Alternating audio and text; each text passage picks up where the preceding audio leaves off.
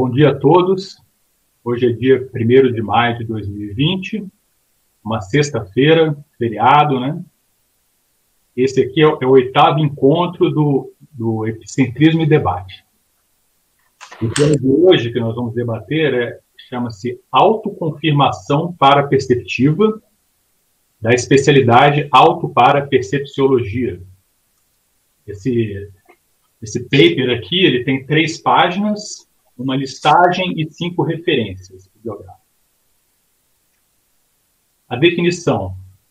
A autoconfirmação paraperceptiva é a vivência subsequente, consecutiva e convergente capaz de ratificar de modo autopersuasivo a veracidade ou exatidão da experiência parapsíquica precedente, notadamente quanto aos detalhes dos personagens, cenários, enredos, mensagens ou conteúdo, conteúdos parafenomênicos.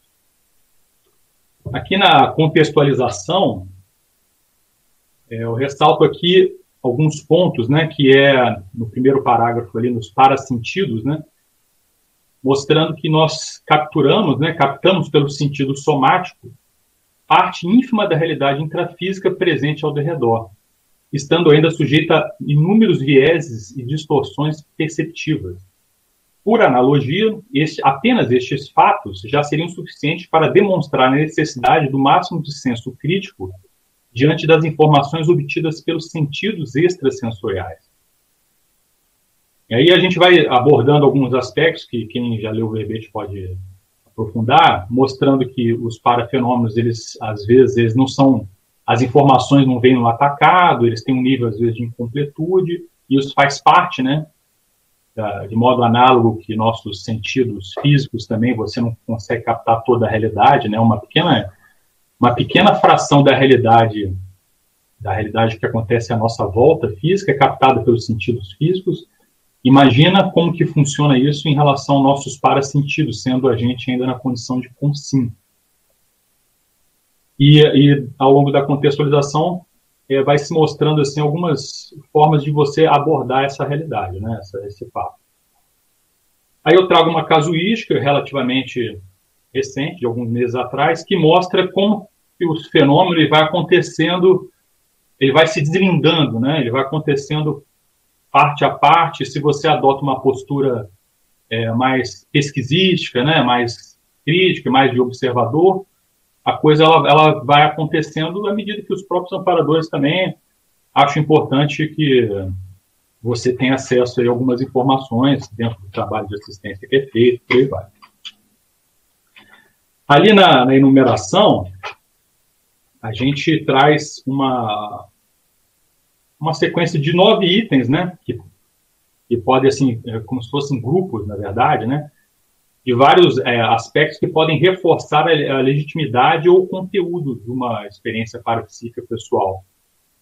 Obviamente, a sinalética e várias outras fenômenos que até na própria contextualização, alguns deles ocorreram, né? Dentro dessa casuística que eu trago ali, alguns deles ocorreram.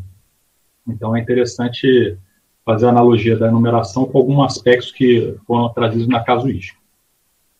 Aqui na, na frase enfática, temos o seguinte: todo alto esforço pesquisístico é recompensado na obtenção da autoconfirmação para perceptiva.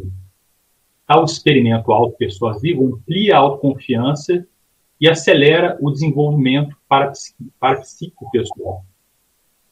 Então, uma coisa interessante aqui, uma ideia é, interessante de pensar, é que o fenômeno em si ele já tem um conteúdo e ele é, ele é educativo, ele é tarístico, ele é ampliador da cognição de quem vivencia. Mas se a pessoa ela se dedica a essa, essa condição da autoconfirmação, aquilo vai, aquilo vai aumentando a autoconfiança dela. E aquilo vai ampliando, na verdade, o entendimento dela de tudo que ela está vivenciando em termos desafio. Questionamentos. Qual rigor coloca na interpretação das vivências parapsíquicas pessoais? Considera as verdades absolutas, irrefutáveis e acabadas? Ou informações passíveis de serem validadas, refutadas e até acrescentadas? qual o empenho tem aplicado nas pesquisas multímodas das autovivências consecutivas capazes de chancelar as autovivências para perceptivas. E aí, na sequência, traz lá as cinco fontes bibliográficas, né?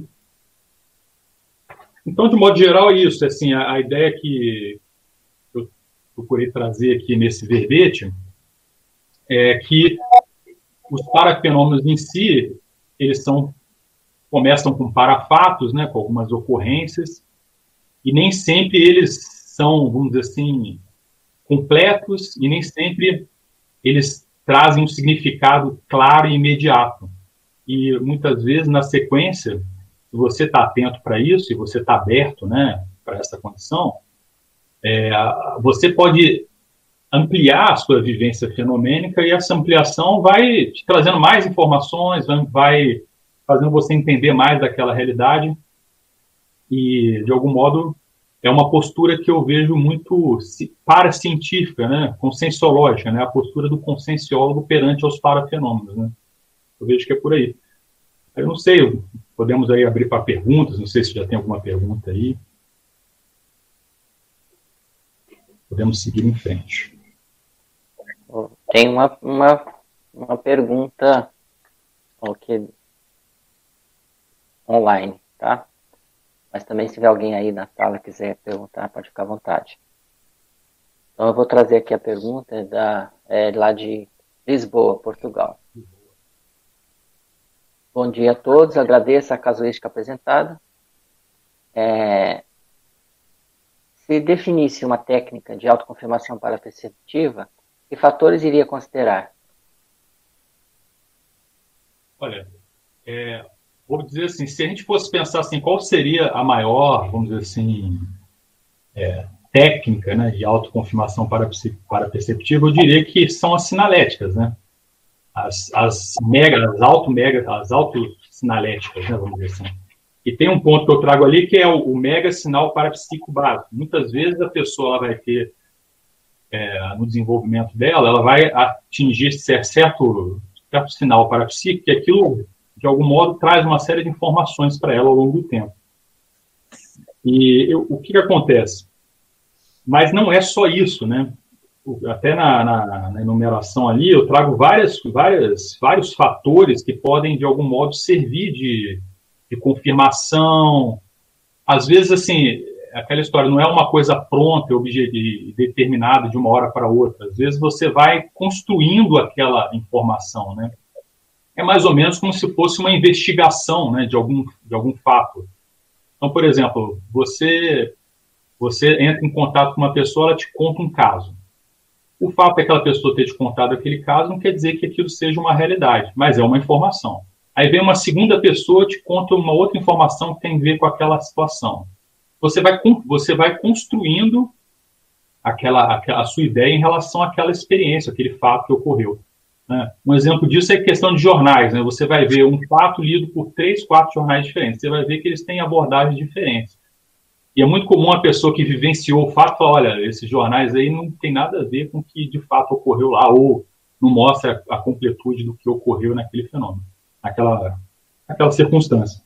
A mesma coisa eu vejo, não digo a mesma coisa, mas em termos análogos, eu, vejo em relação aos fenômenos. É que nem, por exemplo, na casuística aqui. É, eu, eu, mostrei aqui que eu falei, que eu falei assim, ah, logo no início lá da, da dinâmica, que isso aqui foi uma dinâmica parapsíquica, né? Até com a Marina, né? Uma dinâmica que eu, que a Marina participa, falamos juntos lá, foi um fenômeno que ocorreu lá. Então você vê, no início de uma, de uma dinâmica, vem na sua tela mental o rosto de uma pessoa que você conhece, que você tem uma afinidade, um afeto e tal. Aí se eu parasse por aí, eu passar, ah, não, então, beleza, essa pessoa veio aqui porque é, de algum modo houve uma conexão minha com ela, ou porque os amparadores trouxeram ela aqui para poder ser assistida, seja o que for. Eu podia ter inúmeras interpretações sobre o fato de eu ter visto o rosto daquela pessoa. É, eu poderia, como qualquer um de nós aqui, poderíamos, é, por exemplo, 10 interpretações para o aparecimento de um rosto de uma consigna na tela mental de alguém. Mas só que é um, não deixa de ser um parafenômeno. Mas você, mas naquele momento eu ainda não sabia o que, que aquilo significava de fato. Né? Aí, às vezes vem até uma informação assim, olha, parece, você sente às vezes, ó, parece que tem alguma coisa a ver com assistência. Lógico, eu estou na dinâmica, né? A gente está ali predisposto a fazer assistência, a gente sabe como que funciona a dinâmica especificamente, né? Pelas experiências. Então, você vê, aquilo já te dá uma direção, mas aquilo não te dá a resposta. Então, assim, essa, essa abordagem inicial é muito importante para você. Eu, eu, vou além até da questão de você não ser místico, né? não ser, vamos dizer assim, ser mais racional, é mais do que isso. É mais para é porque se você não faz, se você não aborda a sua vivência de uma maneira dessa, dessa forma, você vai perder a oportunidade de aprofundar naquela informação. Porque, na verdade, quando você procura dar uma resposta e fechou aquilo ali, ah, não, é aquilo, pronto, acabou. Acabou, você não está mais aberto para nada. Né? Você, de algum modo, fechou aquele ponto, às vezes fechou até os seus canais aí com Wikipex. Então, assim, aborda daquela maneira, ó, a informação que eu tive até o momento foi essa, vamos ver o que, que vai acontecer. Às vezes aquilo a, a, acontece, às vezes, muitas vezes, e você até ter uma informação, tipo uma, que nem essa, você vê uma consinha, uma consinha, uma consciência na tela mental, e depois você não percebe mais nada em relação àquilo. Aconteceu comigo inúmeras vezes. Mas, nesse caso especificamente, aquilo teve um significado mais amplo. Né? Às vezes você não vai saber o que aquilo significa, mas isso faz parte da, da vivência do parapsiquismo. O parapsiquismo é uma coisa bem complexa, né? E, e, vamos dizer assim, eu não diria difícil, né? Mas envolve, demanda você é, envolver mais né, nas coisas para você poder tirar alguma coisa de tirar o, o, conteúdo, né? Que é o que de fato importa, importa dentro da vivência do parafenômeno. A gente vive falando isso. Ok? Mais alguma? Max, queria perguntar uma coisa para você. Você comenta aí no seu paper a respeito da questão das sincronicidades, inclusive lá correlacionando com a vivência pessoal que você teve. Você poderia falar mais dessa correlação das sincronicidades com os processos parapsíquicos? Sim, eu. É, eu vejo assim, esse fenômeno da sincronicidade, da parasincronicidade, eu considero uma das coisas mais difíceis do parapsiquismo de você lidar de uma maneira racional e lúcida com ele. Eu tenho até um, um caso, né? Logo, logo um pouco antes de eu conhecer a Consciologia, eu tinha um, um, amigo meu que morava, a gente morava junto, tal, quando a gente morava lá em Vitória. E foi engraçado que eu segui um caminho e ele seguiu outro caminho, né? Vamos dizer assim. Ele entrou numa linha meio do misticismo, né? a gente começou a ler muito sobre livros, né, de parapsiquismo, de todas as áreas e tudo, e eu segui pela linha da consultogia e ele seguiu pela linha do misticismo. Qual que é a abordagem dele que ele tem até hoje, né? Assim, em relação à sincronicidade. Ele pensa o seguinte, ah, se eu, eu, tô, eu quero alguma coisa, aí acontece algum fato que tem a ver com aquilo que eu quero, aquilo é um sinal para mim de que eu estou certo. Então, por exemplo, ele, ele começa a ver, por exemplo, ele, ele é interessado em determinados símbolos né, da, da mitologia. Então, toda vez que ele vê aquele símbolo, ele acha que aquilo é um sinal para ele fazer determinada coisa. E ele começa a fazer. E daqui a pouco você vê, ele está todo envolvido no processo místico com os guias cegos, todo enrolado. Mas por quê? Ele deu, ele, ele entrou naquilo ali, ele entrou naquele fenômeno que, veja bem, você aparecer certas coisas para você pode ter N explicações. Né? Por exemplo, existe uma coisa na psicologia que é a atenção seletiva. Então, por exemplo, de repente você, é que nem aquela história, você comprou um carro uma determinada marca e modelo. Daqui a pouco você começa a ver vários carros iguais àquele na rua. Aí você pensa, poxa, que coisa incrível, né? Não, é porque agora você tem um carro daquele, a tua atenção está focada nesse tipo de objeto, vamos dizer assim. E a mesma coisa acontece isso aí. Que nem, por exemplo, a gente aqui na consultoria, nós, nós temos uma coisa com o número 11, né? Por exemplo. O Valdo mesmo já falou, ó, esse negócio de número 11, isso é, são as minhas coisas, do meu passado. Eu, eu não digo se está certo, se está errado, eu até tenho algumas hipóteses que a gente pensa tanto nisso que é capaz de até que está acontecendo, né? A gente está entrando na, na, na, vivência do, do professor Valdo. Mas o fato é, o 11 chama atenção para todo mundo aí da consultoria. Porque o Valdo falava tanto dele, entende?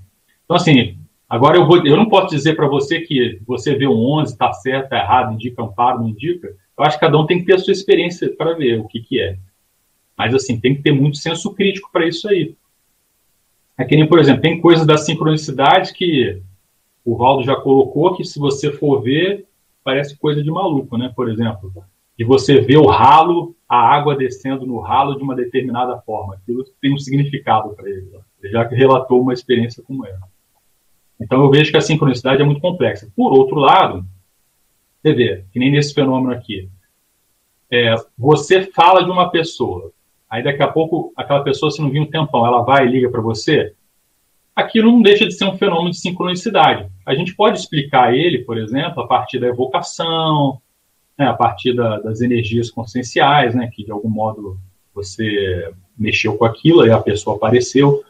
Por exemplo, nesse caso que a gente tocou aqui, minha hipótese é que a hora que a, a pessoa entrou na, no fluxo da assistência que ocorreu ali, foi envolvida naquele fluxo de assistência, houve um desassédio ali com a pessoa e fez ela aparecer. Agora, é uma, não, não deixa de ser uma sincronicidade, né? Mas, assim, o que eu vejo é que a sincronicidade é uma coisa que a gente tem que levar com muito, muito, muito, muito critério, talvez mais até do que qualquer outra, outros fenômenos. É Não sei o que, que você pensa aí.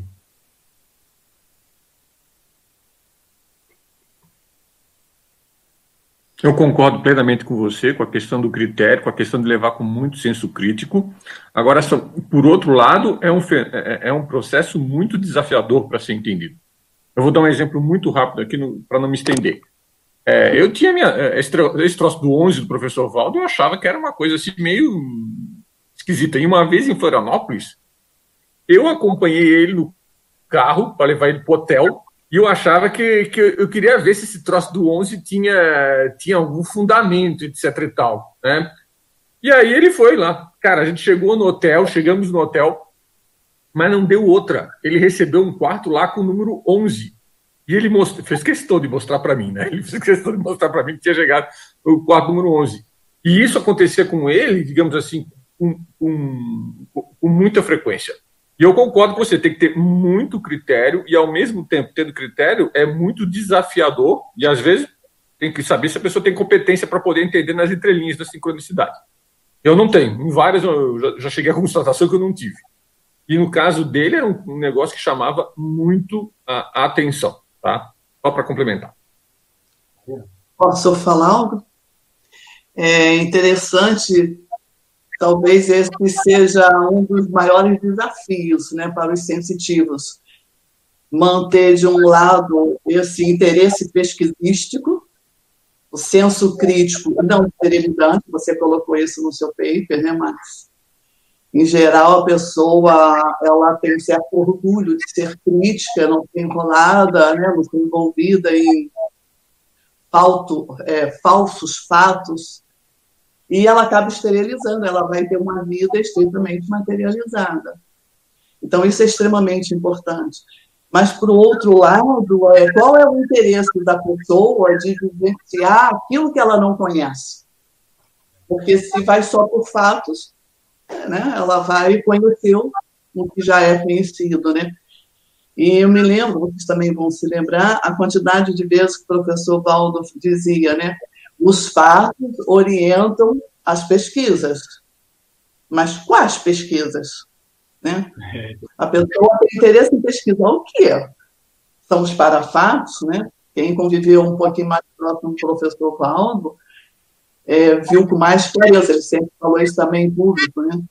Que ele tem o fenômeno parapsíquico e ele não invalida, ele não interfere.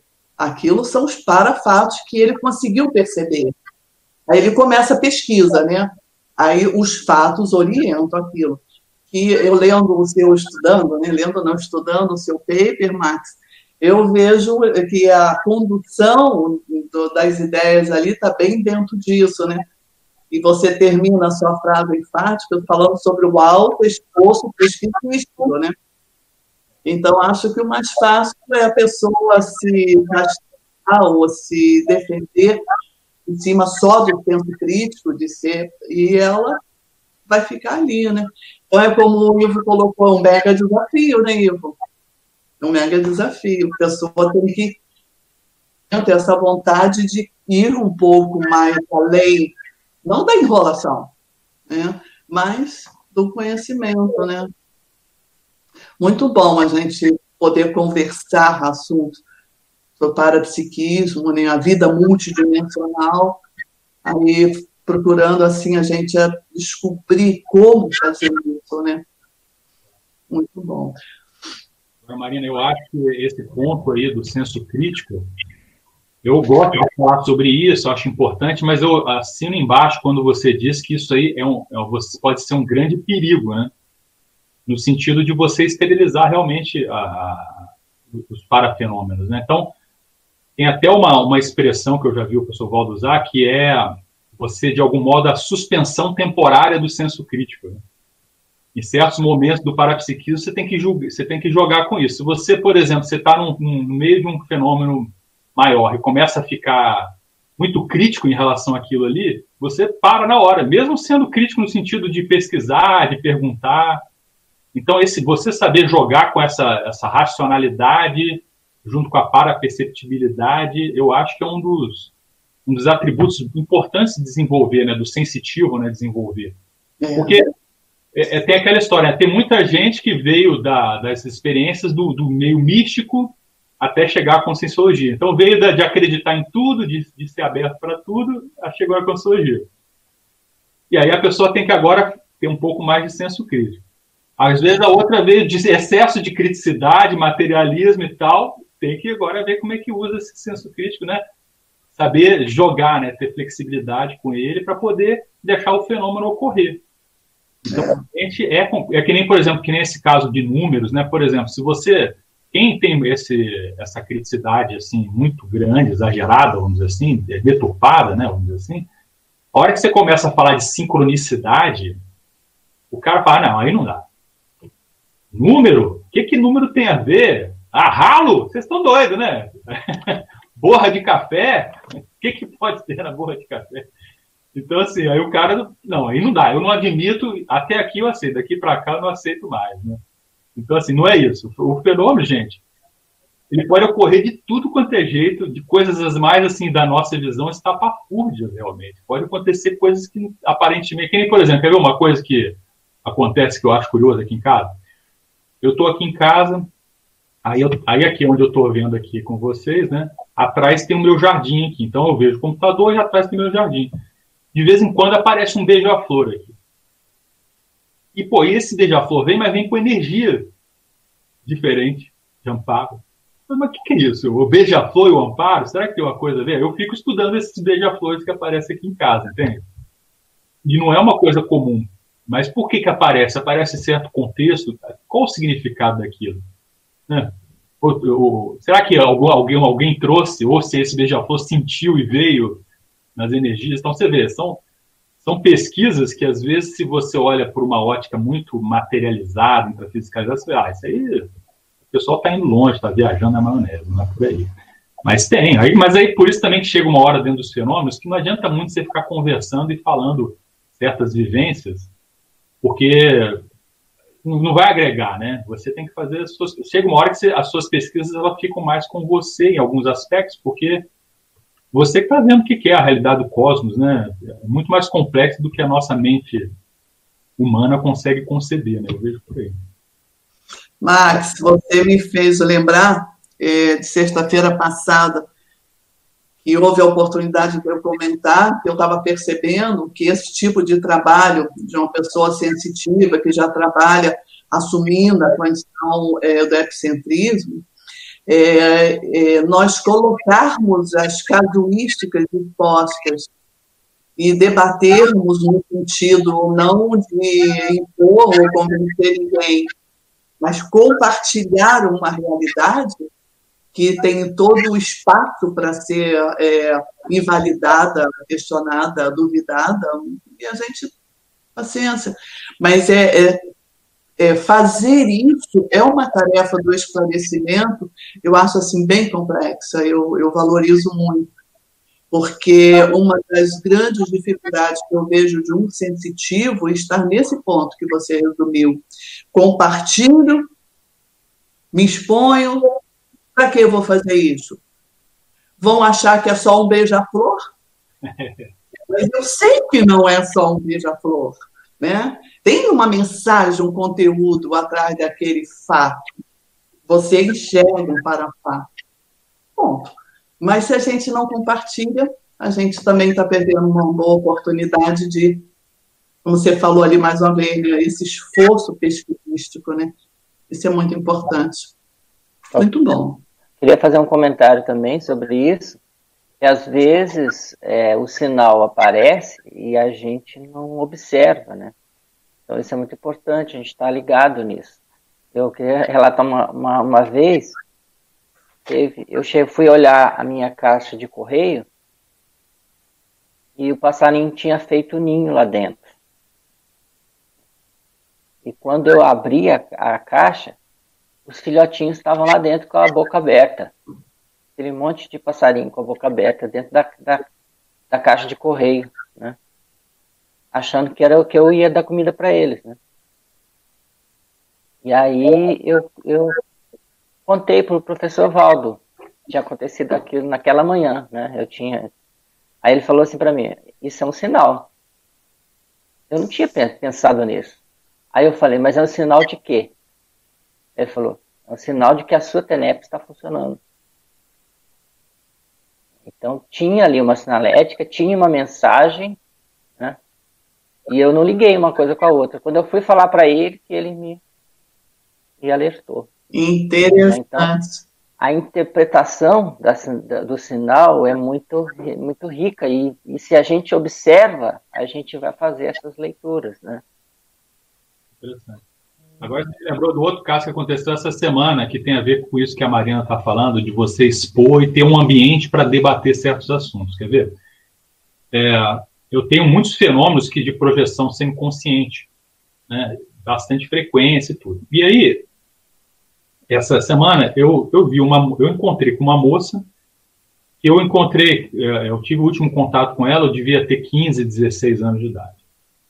E eu nem lembrava o nome dela, não lembrava a aparência, não lembrava nada. E lá na, na experiência eu lembrei do nome, falei com ela, vi que ela estava precisando de alguma ajuda e tal, tará, tará. Entendeu? Uma coisa assim, do nada eu não pensei, sabe? Aí eu fiquei avaliando, cara, eu pensei alguma coisa em relação a essa época, eu evoquei alguém, é, eu comecei a estudar se eu mexi com a minha memória de alguma forma para ter me, me, me, remetido a essa época durante minha experiência, para ver se não tinha influência do meu neísmo na história, né? Aí fiquei avaliando, cara, não encontrei nenhuma variável que pudesse me, me remeter àquela época que eu tivesse mexido nos últimos dias. Aí vem a pergunta, por quê? Por que, que aconteceu isso? Aí eu pergunto, ah, acontece isso com vocês? Né? Esse debate que é interessante o que, que, você, o que, que vocês acham que a gente pode fazer a partir daí? O que, que eu faço com essa informação? Aconteceu, ou só é uma informação? Por que, que eu lembrei? Então começa a vir esse monte de questionamento, né? Por que, que eu lembrei? Por que, que aconteceu ela? Qual a importância dessa pessoa para mim? É, o que, que mais eu posso fazer? É, então você vê, é só questões, né? Eu tenho muito poucas respostas, eu tenho muitas questões. Tem aqui uma, tem uma, uma pessoa do Rio de Janeiro aqui que mandou uma pergunta sobre isso. É, a sincronicidade poderia ser uma questão de afinidade? Eu acho que assim, parte dela acontece com isso, né? Que nem, por exemplo, é, quando você está em casa e você pensa em alguém, a pessoa te liga. Normalmente é porque é, é, você pensa assim, ah, sincronicidade. Pensei na pessoa e ela me ligou. A gente chama isso de sincronicidade. E, agora, é, é, esse, esse fenômeno ele é um fenômeno que talvez seja tenha uma explicação um pouco mais fácil, que é assim, ah, a pessoa pensou em te ligar, ela emitiu energia para você, né, porque pensou em você, fez a evocação, você de algum modo estava mais sensível naquele momento, percebeu que ela ia te ligar, porque aquela velha máxima nossa de que as energias são o cartão de visita da pessoa e chega primeiro. Então, por exemplo, a gente às vezes está aqui em Foz, né? Por exemplo, estou aqui na minha casa, no meu escritório, ambiente quieto, tranquilo, mais com as minhas energias, né? Mais assim é, blindado e tal. Se chega uma energia diferente aqui, para mim eu sinto. Então, num ambiente como esse, para mim é mais fácil fazer a diferenciação, né? Ó, tá vindo. Aí eu penso na pessoa. Eu às vezes acontece isso comigo. Eu já sei, ah, é, a, que nem a Ellen, minha, minha duplista. Várias vezes eu sei quando ela está entrando lá no condomínio na portaria, assim, ah, ele está chegando aí. Aí daqui a pouco ouço o barulhinho do carro, ela está só, ela chegou. Várias vezes, assim, quando eu, posso, eu vejo que com várias pessoas nossas deve acontecer isso. Não deixa de ser um fenômeno de sincronicidade. Mais simples, né? Mas é, as sincronicidades confirmatórias, elas podem ser bem, bem mais complexas do que essa aí. Pergunta aqui.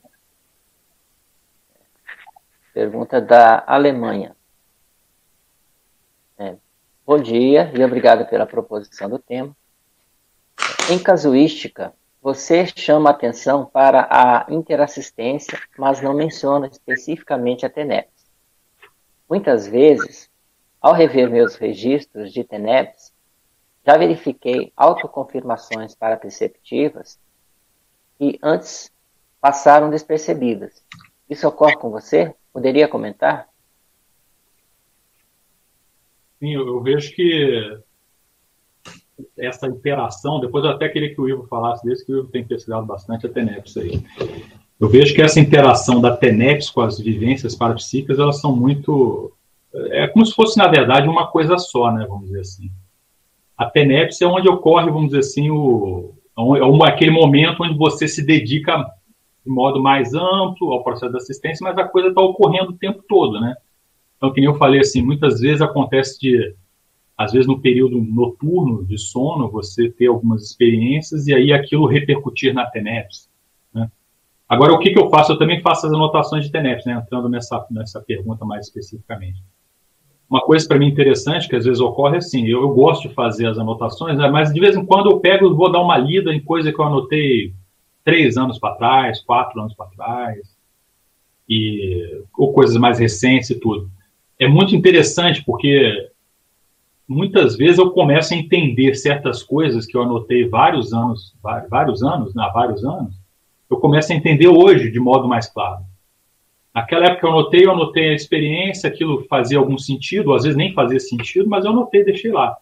Aí hoje, depois de ter, depois de ter vivenciado algumas coisas, eu, aquilo faz mais sentido. Muitas vezes, coisas que estavam tendo de assistência na TENEPS, às vezes tinham relação com assuntos que foram se desencadear no intrafísico meses, às vezes anos depois.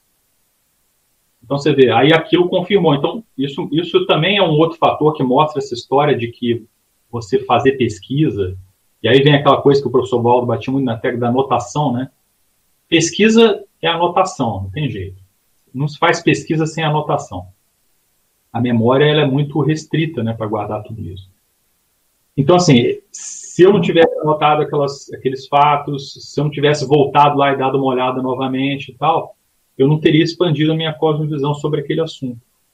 Por isso também que eu acho que na TENEPS, para, para a pessoa evoluir com a TENEPS, se ela não tem o diário da TENEPS, ela, ela é um dos fatores que eu acho que dificulta a evolução da TENEPS da pessoa. Por quê? Porque o Diário da TENEPS ele é, ele é o instrumento que você vai usar para aumentar sua cognição sobre aquele tipo de vivência parapsíquica específica da TENEPS.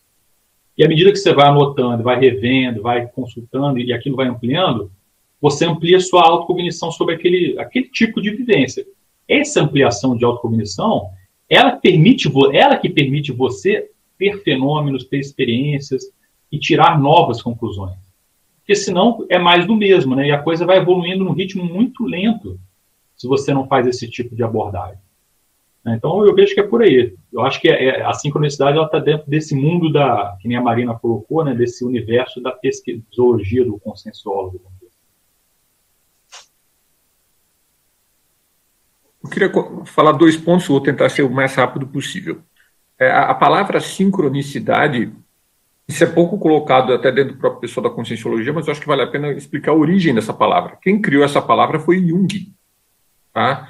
Jung criou essa palavra é, é, porque ele tinha com ele muitas sincronicidades, inclusive de sequências numéricas muito grandes, que ele reparava que coincidia nas coisas dele.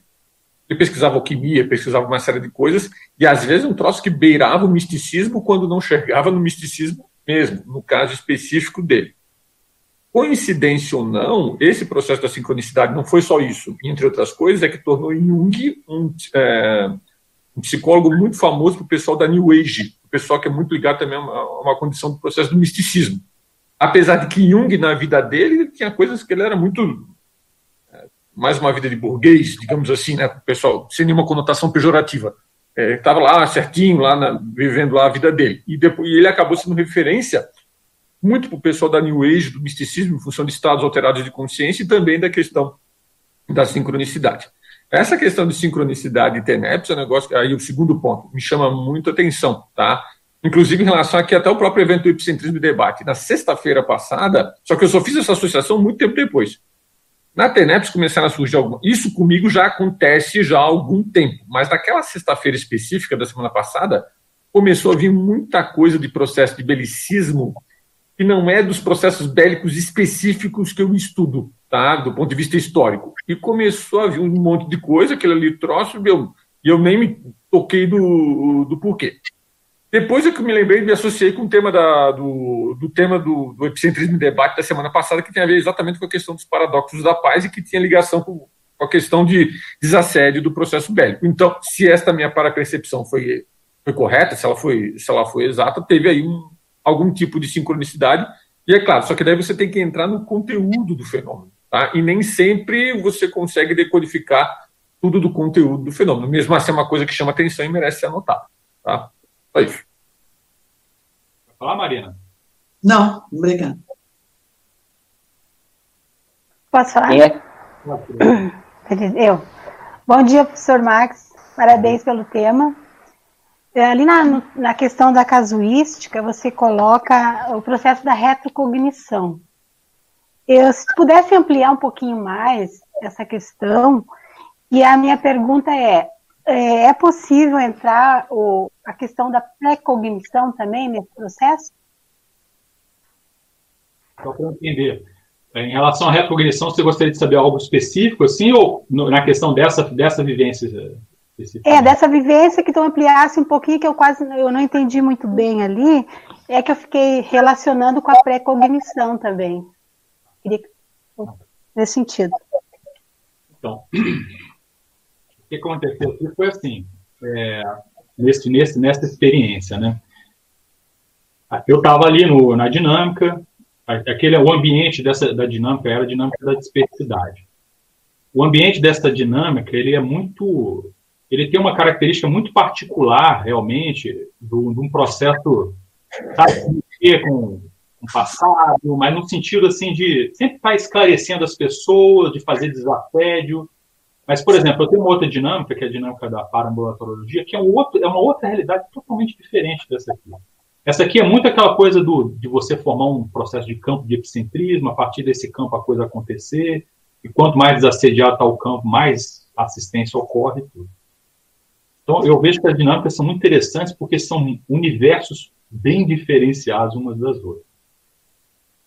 E aí, nesse caso especificamente, aconteceu de haver evocação de um certo Holopensene, que foi o Holopensene né, do pessoal lá da, das Arábias, né, vamos dizer assim. Houve evocação desse Holopensene e a coisa ficou muito forte, ficou intenso ali, até porque tinha uma presença do, das equipexes ali relacionada a esse, esse Holopensene. E assim, e aí nesse momento, é aquela história, no caso lá estava eu e a Marina, né? A gente tem muita confiança no outro, o trabalho flui super bem, a equipe é super, né? Tá super otimizada, tá tudo fluindo, tudo, tudo otimizado. E ali no ambiente desse a gente entra, né? Na história com confiança total. Eu entrei, total confiança, entrando, né? No, no, vamos entrar na dança, né? Vamos dizer assim, ou na paradança. Aí a gente entrou né, na dança e aí começou a vir coisas na memória, entende? Com aquilo. E aí, e aí aquelas, aquelas informações, imagens, é, porque a retrocognição não é só imagem, né? Não é só. Você pode ter retrocognição ideativa, é, olfativa, um monte de coisa. Mas ali, nesse caso especificamente, vieram imagens também. Fatos, né, especificamente. E aí começaram a ter fatos que tinham relação comigo, né? com a, as pessoas estavam ali, com os e com amparadores que foram percebidos e tudo. E aí, e, e, aí, e aí entrou nessa história justamente aquela primeira imagem que eu tinha percebido da, daquela mental da pessoa, que é também aqui, amigo nosso da Consologia, justamente de descendência árabe. E aí ele, ele entrou na jogada, eu vi ele lá, a gente conversando em volta da fogueira, um negócio bem assim, antigo, mas muito bacana, muito, muito muito positivo e agradável, sabe? O que me chamou a atenção, que é engraçado que ontem, falando de sincronicidade, né? Ontem eu estava lendo o DAC, o professor Waldo coloca lá, é, as retrocognições espontâneas, normalmente elas são negativas. As retrocognições amparadas, normalmente elas são positivas.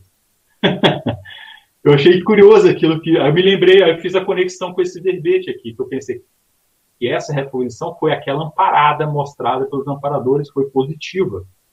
Eu tenho muita retrocognição negativa também, de eu morri não sei aonde, um monte de problema e tal.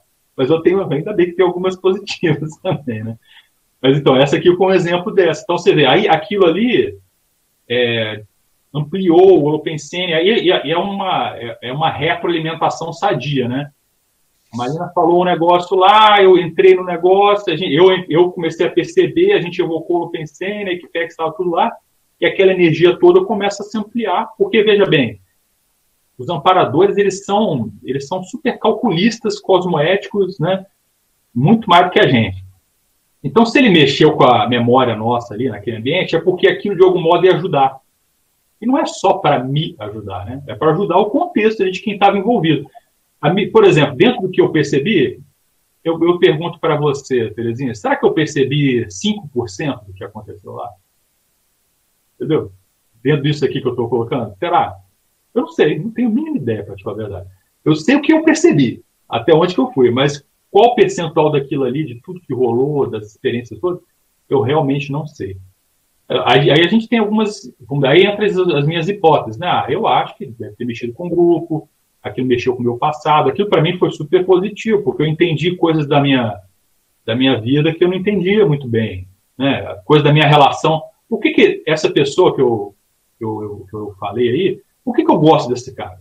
É um homem, né? Eu gosto dele, sabe? Sabe quando você gosta de alguém do nada, espontaneamente, você tem uma afinidade com a pessoa, você gosta? Né? Então você vê, por quê? Ah, agora que eu comecei a entender a minha ligação. Sempre achei, eu sempre achava que a minha ligação com esse, esse, essa pessoa era uma coisa mais antiga, que a gente já viveu junto. Aí o negócio começou a comprovar, entende? Eu tinha aquela ideia, dessa vez eu tive essa percepção, depois começou a ampliar. Então você vê, vai é como se fosse um ramo, né? Um quebra-cabeça que você vai montando e você vai vendo várias variáveis.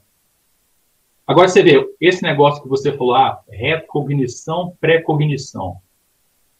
Um e outro. Aí eu te pergunto, até que ponto tudo isso também não foi a pré-cognição que eu já ia encontrar com ele lá na frente? você vê, esses fenômenos, assim, é, é mais um processo didático, né? Para a gente entender pré, retro. Né? É que nem, por exemplo, o próprio passado, né? A gente dá, a gente, o, o, o que muda é a gente ou o que muda é a nossa interpretação do passado, né? Tudo isso são coisas que a gente tem que entender e aprofundar um pouco mais. Você vê o nível de complexidade que é o negócio da parapercepciologia. Né? Não sei se ajudou ou mais complicou. Não, ok, Max. obrigada. Max, é, você fala ali, tem relação com isso que você está falando, mas ali na página 1, quando você fala da questão da incompletude, e é raro a gente conseguir ter é, uma vivência em bloco, onde você tem todas as informações, e a importância da questão do registro, que você já comentou um pouco ali.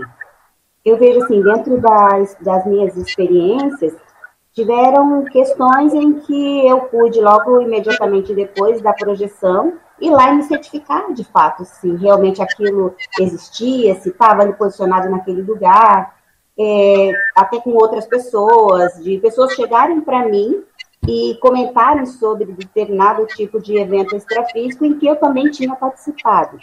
Agora, eu vejo que a questão da, do traço, da paciência e da organização é muito importante dentro dessa questão da autopesquisa, porque pelos registros a gente consegue, como mesmo você falou, da questão de você ir construindo a coxa de retalhos. Porque às vezes aquela informação ela não está completa para você, mas ela tem algum indício de alguma informação que pode ou não ser relevante em determinado período ou em determinada experiência que você está passando. E eu também tenho esse hábito de, de vez em quando, ir lá pegar aqueles cadernos antigos, dar uma olhada nos registros que eu fiz, de projeções, de experiências da TENEPS, e muitas vezes eu me surpreendo com os resultados das coisas que eu anotei. Por quê? Porque nem sempre a gente está lúcido para aquela informação que veio naquele momento. que valorizar e não desprezar as vivências, eu considero que é muito importante. Mas eu vejo também que o traço da paciência para que a gente possa fazer a leitura desses registros e dessas informações também é muito importante. Aí eu queria que você comentasse um pouquinho sobre essa questão dessa auto-organização dentro desse processo de autopesquisa para análise dos próprios fenômenos que a gente vivencia. Eu, eu, vejo que tem várias, vários patamares e degraus nisso aí. Por exemplo, dá, dá um exemplo desse, desse, desse paper aqui, por exemplo. É, a gente teve a ideia, né, lá no Conselho de Conte, fazer esse, essa, esse trabalho tudo, né? E eu já estava com vontade de escrever alguma coisa, não sabia o que especificamente. E aí, nesse ínterim, aconteceu essa experiência. E aí eu fui escrevi. Né? E fui especificando e tal, como é que foi. Estava fresca na memória a experiência, né? Foi mais fácil, porque estava fresca e tudo. E aí foi, fui construindo. Eu escrevi bem rápido esse material. Mas veja que interessante. Eu penso assim, se eu tivesse, eu, eu, eu anotei a experiência, né? Teve a dinâmica, eu anotei. Eu ainda não sabia quando eu anotei que eu iria usá-la para poder colocar nesse, nesse paper, não sabia ainda. Né? Não tinha pensado no assunto. Só anotei como eu tenho o hábito de anotar ali, né, na, depois na dinâmica, que a, gente, que a gente vivencia, os aspectos mais sérios e tudo. Mas na hora que eu resolvi colocar no paper, isso aqui mudou de patamar, dentro do que eu tinha, até da minha, da minha, do meu entendimento do que, que ocorreu eu tinha entendido até um certo nível. A hora que eu botei aqui, o meu entendimento ampliou. Então você vê, é o patamar. O primeiro patamar é você ter a vivência. O segundo é você registrar. O terceiro é você organizar o seu registro. O quarto, talvez, seja você chegar num nível de um material como esse aqui publicar. São níveis diferentes. E, e eu não estou nem falando da assistência que a gente faz com isso, da, da heteroassistência. Eu estou falando do processo nosso cognitivo, autocognitivo. Na hora que você consegue construir um paper como esse, essa experiência aqui, para mim, eu vou dizer assim, ah, será que essa aqui foi a, a, uma das top 10 que eu tive? Eu não acho que talvez tenha sido uma das top 10 que eu tive em termos de experiência parapsíquica. Mas talvez, na hora que eu escrevo, deixo dessa maneira, venho aqui e apresento, talvez ela tenha, com certeza, né? Ela vai ser uma das top 10 que vai mais me trazer entendimento e aprofundamento da experiência e frutos da experiência que eu tive por causa dessa forma como eu, eu tratei essa informação. Aí, você, aí com esse tipo de, de abordagem, você começa a ver por que, que o professor Valdo era incansável falar escreve, escreve, anota, livro, tal, tal, tal. Veja bem, tem toda a assistência que a gente vai fazer com isso, que eu acho que é super importante, mas eu vejo que, antes de tudo, até supostamente, egocentricamente falando, é para pessoas isso aqui. Se ela começa a notar isso dessa maneira, e começa a tratar o tema dessa maneira, ela, ela aprofunda o assunto de tal modo que a cognição dela ela vai para um outro patamar. E aí tudo vai, vai acelerando, né? Então, assim, é um, é um acelerador evolutivo. E tudo começa como você falou, né, Gisele? Pela anotação, a pesquisa, a abordagem. Eu vejo que é nesse esse caminho aí, é, vamos dizer assim, essa é a fórmula, vamos dizer assim, né, de tudo. Fórmula, uma fórmula bem. Max, é, Max Tá. Então, para acrescentar mais uma observação lá na, na vivência da dinâmica aquele dia, é que eu me lembro que você não compartilhou a, a primeira percepção. No momento que você captou e você já começou a desconfiar que aquilo não era só uma lembrança, né, como uma outra qualquer, é, você ficou quieto e você Continu, nós continuamos a reunião, também não sabia o que estava acontecendo, né? Mas a, a turma foi trazendo, né?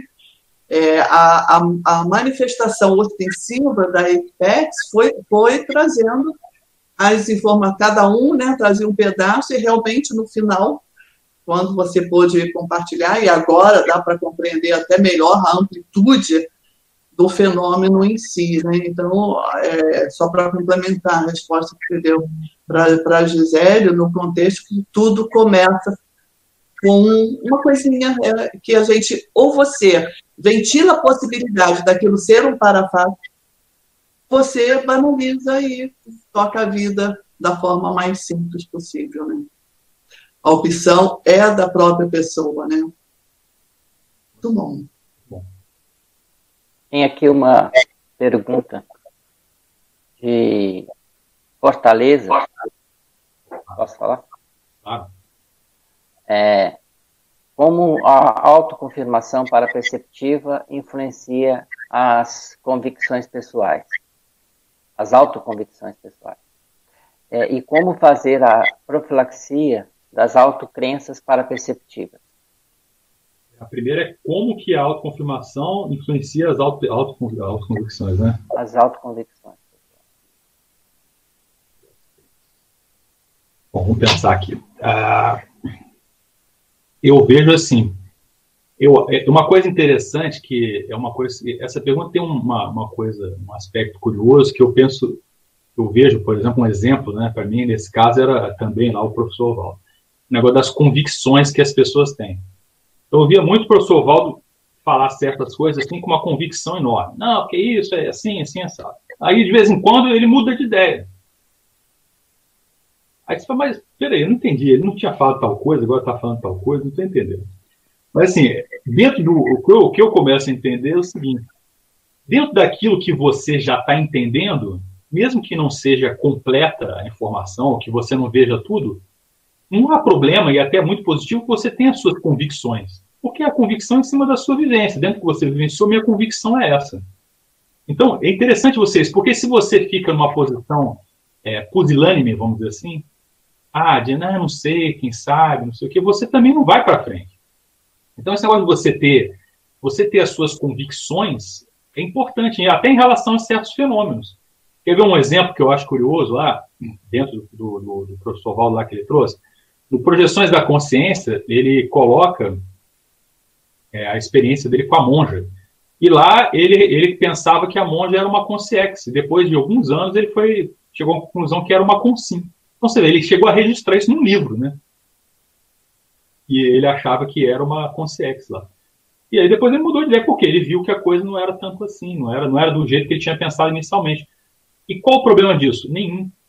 Ciência é isso, né? Essa que é a abordagem que é interessante a gente ver. Ciência é isso aí. Ciência é reputação, é complementação, é você pensar de uma maneira, daqui a pouco você pensar de outra, é você avançar, é você refutar você mesmo, é você refutar as pessoas que você convive, mas, né, e com isso você vai construindo conhecimento.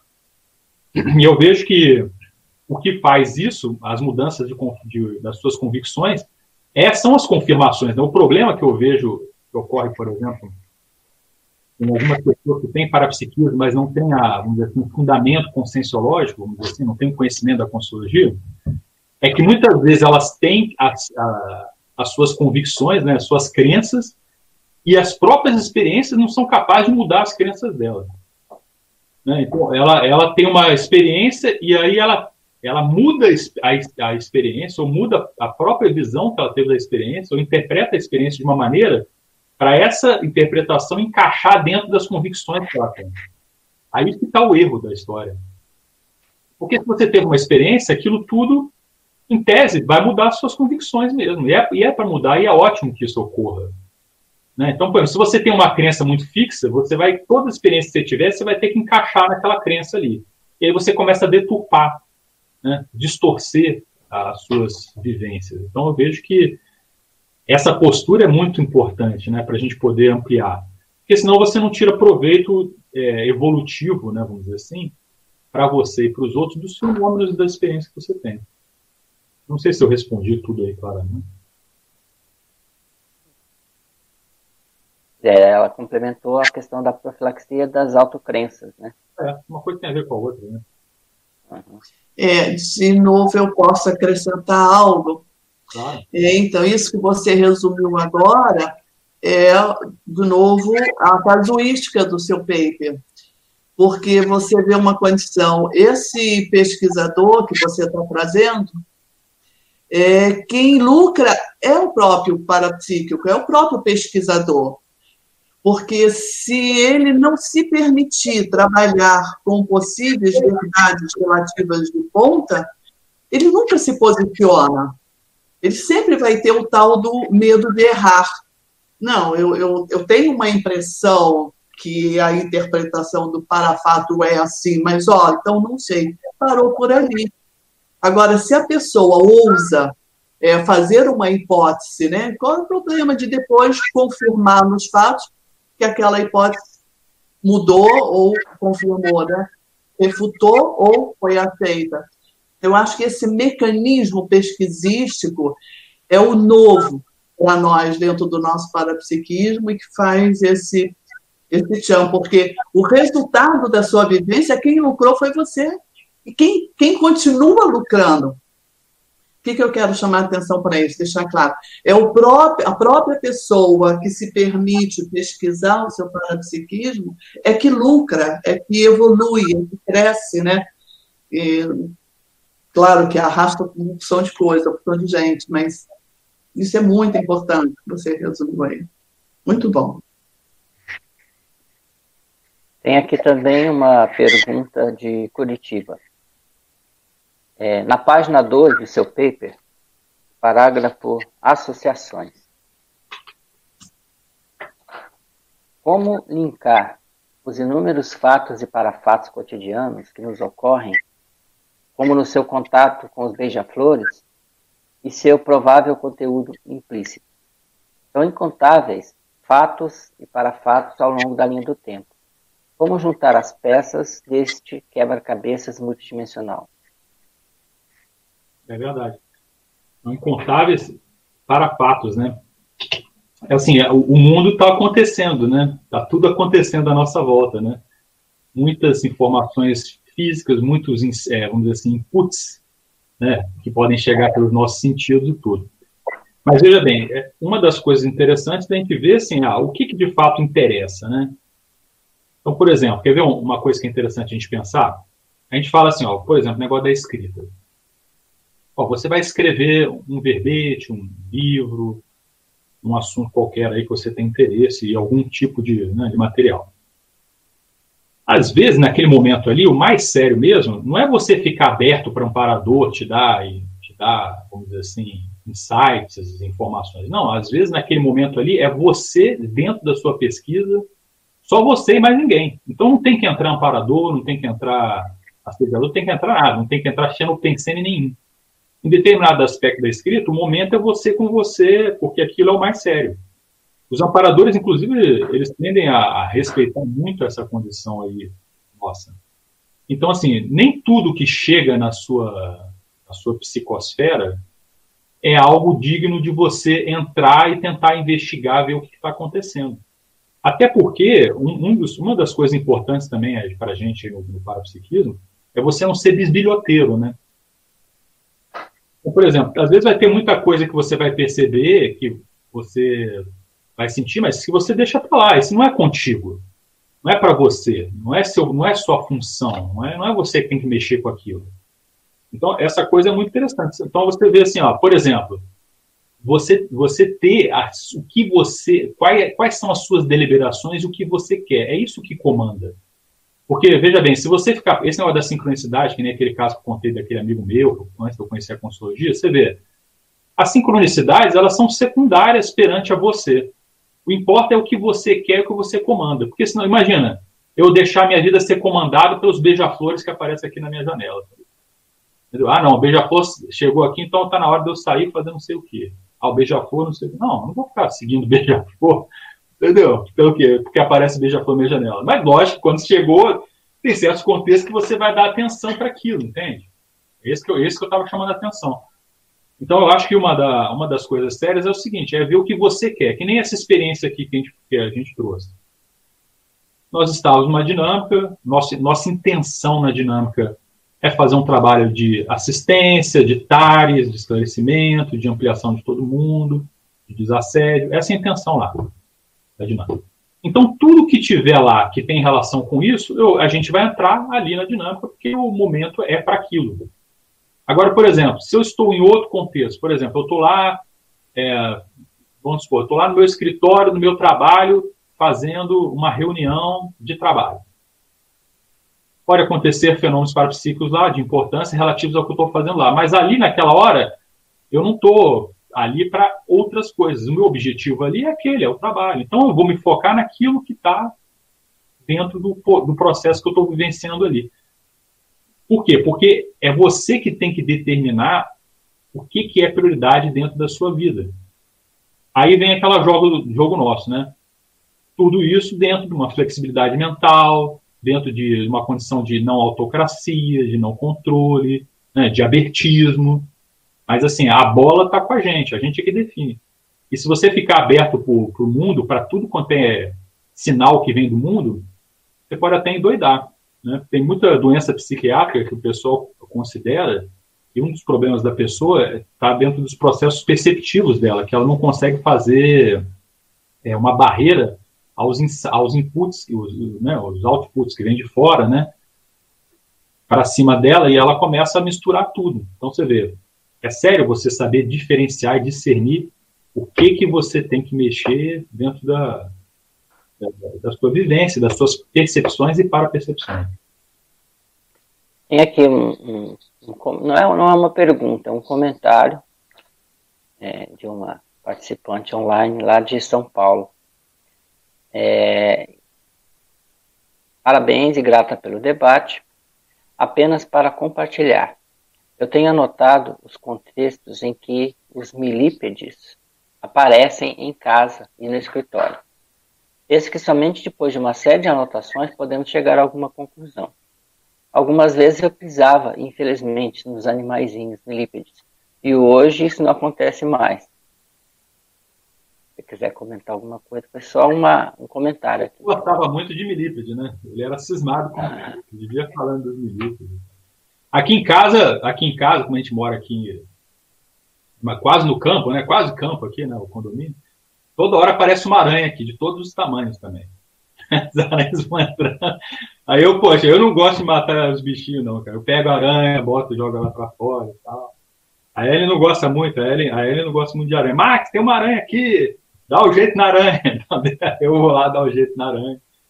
É o nosso, é o nosso processo da conviviologia, né? Nós temos que saber conviver bem com os princípios conscienciais de todos os níveis evolutivos aí. É por aí. Max, você falou. Pode falar? Fala, depois você. Da Terezinha primeiro, ok. Pode falar, pode falar. Pode falar? É, o, você falou da questão aí de, de, de, pessoas psiquiátricas que às vezes funcionam até do processo paraperceptivo. Claro que às vezes tem questões biológicas também, mas em função do processo paraperceptivo elas com, complicam a vida delas. Vou citar uma outra sincronicidade aqui, que essa sincronicidade para mim teve efeito didático de algumas coisas. Jung, que é aquele que a gente citou antes, escreveu um livro chamado Psicologia e Alquimia e aí no livro dele tem, está cheio de simbologias de tudo quanto é tipo, de alquímicas, mas não é só alquímica, não, de tudo quanto é tipo de coisa. E lá tem um peixe, entre os símbolos, um peixe com um chifre. Eu pensei assim, Jung devia estar surtado, né? Quando estava estudando esse tipo de coisa aqui, estava só surtado, né? Porque era símbolo de tudo quanto é coisa. E eu vi o símbolo lá, me chamou a atenção. Pouco tempo depois, não saberia dizer agora, foi intervalo temporal. Os pacientes do Hospital Dia, na época eu trabalhava no Hospital Psiquiátrico, no Hospital Dia aqui de Foz do Iguaçu. E, de repente, do nada, um paciente vem me entregar um desenho de um peixe com um chifre. Aquele tipo é o tipo de coisa que você nunca mais vai esquecer na vida, né? porque você vê um desenho daquele.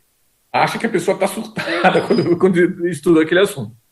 E depois um paciente psicótico, que era psicótico mesmo, era, era cheio de problemas, lá todo enrolado, mas veio além e me entrega espontaneamente um desenho de um peixe com um chifre.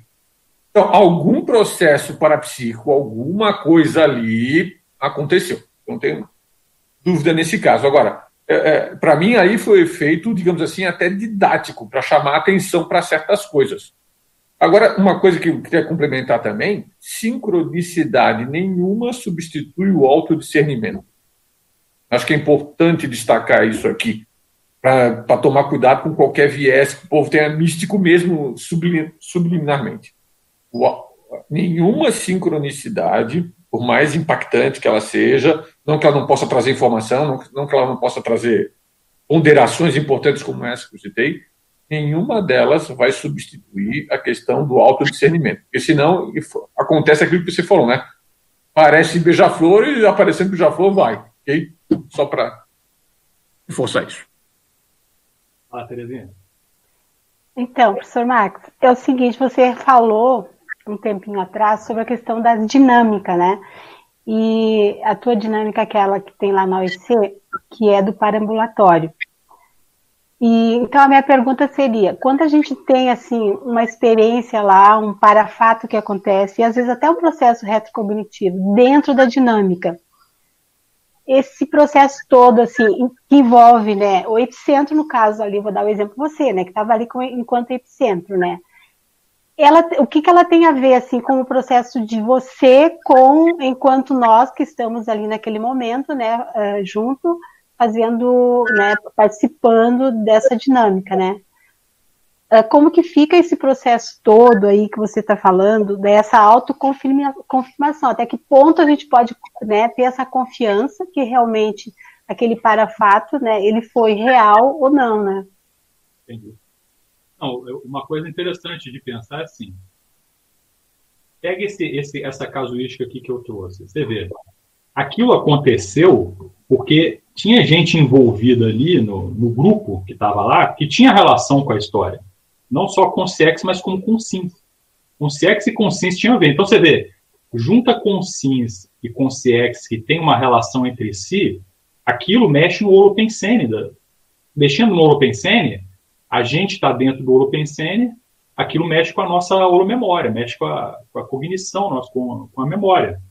Entende? Então, esse caso aqui, esse fenômeno, uma das explicações que eu daria para ele é isso. Então, você vê, a gente tinha lá uma afinidade, o grupo é afim, a gente tinha uma história mais profunda, mais antiga, chegou gente forte em relação àquele assunto, somou o Holopensene, se intensificou o Holopensene, e aí desencadeou os fenômenos. Então, você vê, é um processo de energia, de pessoas, de consciências, junta aquilo tudo, desencadeia o fenômeno. Agora, isso, isso que eu te falei. Eu mesmo, por exemplo, eu tive esse fenômeno, eu, eu também, ah, tive uma retrocognição, deixa eu ver o que, que é isso aqui. É a postura, né? Deixa eu ver, peraí. Ah, será que eu induzi, não induzi? Eu sempre me pergunto essas coisas, mas eu procuro hoje em dia fazer depois, né? Que nem eu falei com a Marina. Ah, para eu não ficar travando o fenômeno. Eu tô, eu tô me treinando para deixar rolar e depois eu ficar. Que a minha mente é mais essa mente mais crítica mesmo. E eu, tô me, eu me treino hoje para deixar rolar e depois eu vou ver o que, que é. Então, assim, você pode olhar por esse viés. E aí, nesse caso aqui, como foi acontecendo diversos outros mini, mini fenômenos sequenciais, aquilo vai te, aquilo vai te trazendo aquela convicção, né, que o Hernandes até colocou como uma pessoa perguntou. Esse monte de fenômenos lá, vai, você teve aquela hipótese forte, você sentiu, e aí um monte de coisinha acontecendo, aquilo vai ampliando sua convicção. Agora eu vou pegar o teu caso, por exemplo, lá é a parambulatoriologia. Veja bem, você é da área da enfermagem, né? Você vê, você está lá no negócio de parambulatoriologia, área de enfermagem. Por exemplo, ali, naquela dinâmica especificamente, várias pessoas dessa área, que é da área de saúde e enfermagem, vão lá e estão lá e sentem afinidade com o negócio. Por exemplo, é, tem gente que já relatou lá, mais de uma pessoa, eu até estou publicando um artigo no OIC sobre a dinâmica, lá, deve sair em setembro. E eu estava vendo os relatos das pessoas para esse artigo. E mais de uma pessoa relatou que tem lembrança de ter participado de parambulatório. Então você vê, as pessoas que estão indo lá, elas têm uma afinidade com esse assunto. Da mesma forma que a pessoa que vai na dispersidade tem afinidade com o negócio da dispersidade. E aí você vê, isso na verdade são os fatores confluentes né, da retrocognição. Então, você junta no mesmo ambiente, bota energia, várias pessoas com um Holopensene similar, né, que tem uma afinidade do tema, que tem afinidade assistencial. Entre os amparadores ali, por exemplo, lá realmente acontece coisa de parambulatório, a gente percebe que tem uma conexão com o parambulatório da interlúdio e tal. Né? É, é, tipo o SCP-2, né? não tem o SCP-2 que forma um parambulatório ali no SCP-2? Ali acontece mais ou menos a mesma coisa. Na outras dinâmicas também acontece, só que lá é, é tipo assim, lá é a conduta padrão, né, vamos dizer assim. E você ter esse tipo de negócio. Parece que na dinâmica da TENEPS também é mais ou menos assim que a Marina estava falando. Né, de ter tipo um parambulatório. Lá também parece que eles pegam o parambulatório da interlúdio, botam um, um, um seu DOPT, enfia ali dentro da nossa dinâmica lá e fica ligado ao negócio. Parece que o negócio acontece, pelo que a gente tem pesquisado, parece que é mais ou menos assim que acontece. E aí você vê, tudo isso, você lá no meio.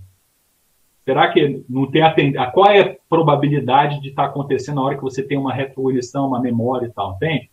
Então essa abordagem você vê, ó, parece que é por aí, tem.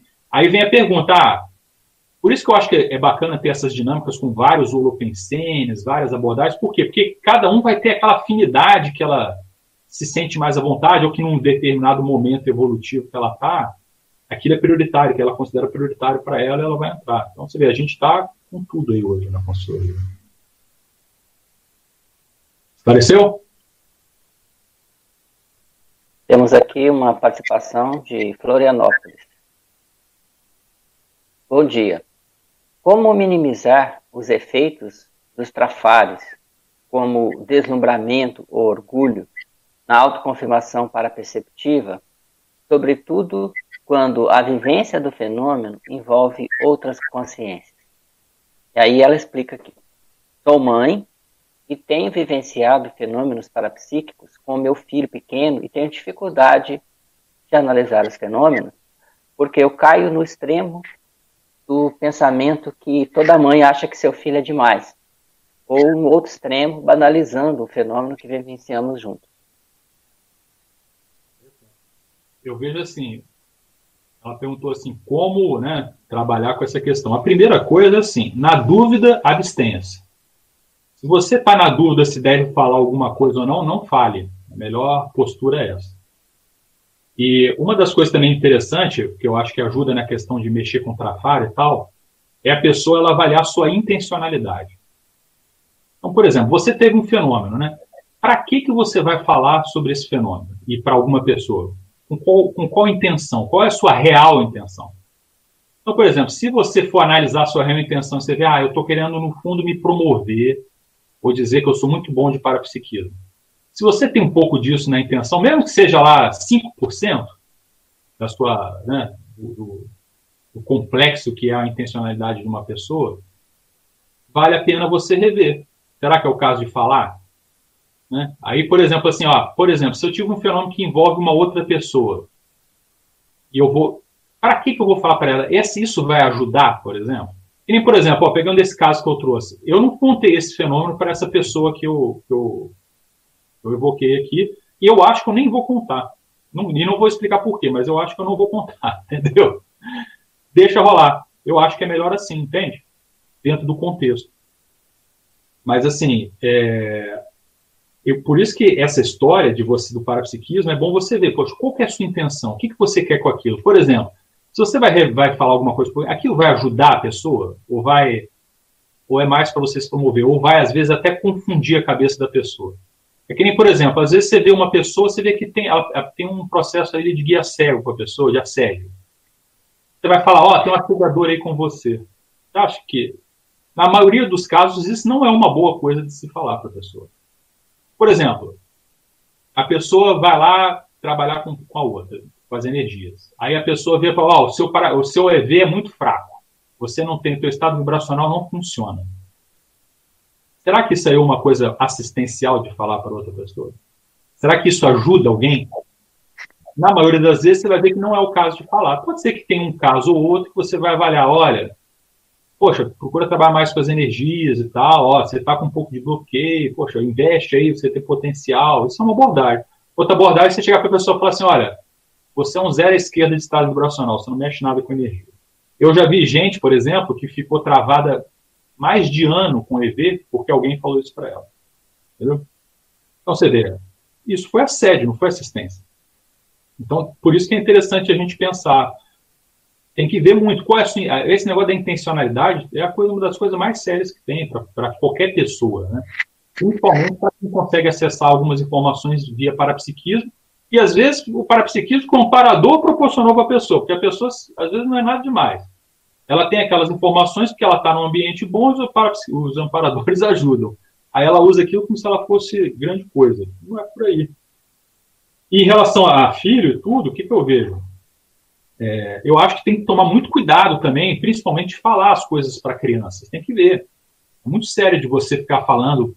Eu já vi casos de, de situações em que a mãe, por exemplo, fica falando um monte de problema lá para a criança, a criança fica preocupada com aquilo, porque muitas vezes ela não tem, é, ela não tem a cognição, né, ela não tem o, a maturidade ainda para entender de modo mais abrangente o que, que aquilo significa. Por exemplo, às vezes eu já vi criança que ficou com medo de assediador, porque a mãe ficou falando para ela que tinha assediador na casa, aí a menina fica com medo lá do assediador. Então você vê, tem que ficar muito crítico nisso aí. No, crítico não, tem que ficar muito atento para ver o que, que vai falar, porque você tem que avaliar qual é a maturidade da pessoa para qual você está falando aquela informação, né? É importante isso. Se assistência, a assistência, ela é, a TARES ela é complexa por causa disso, porque senão pode virar estupro evolutivo.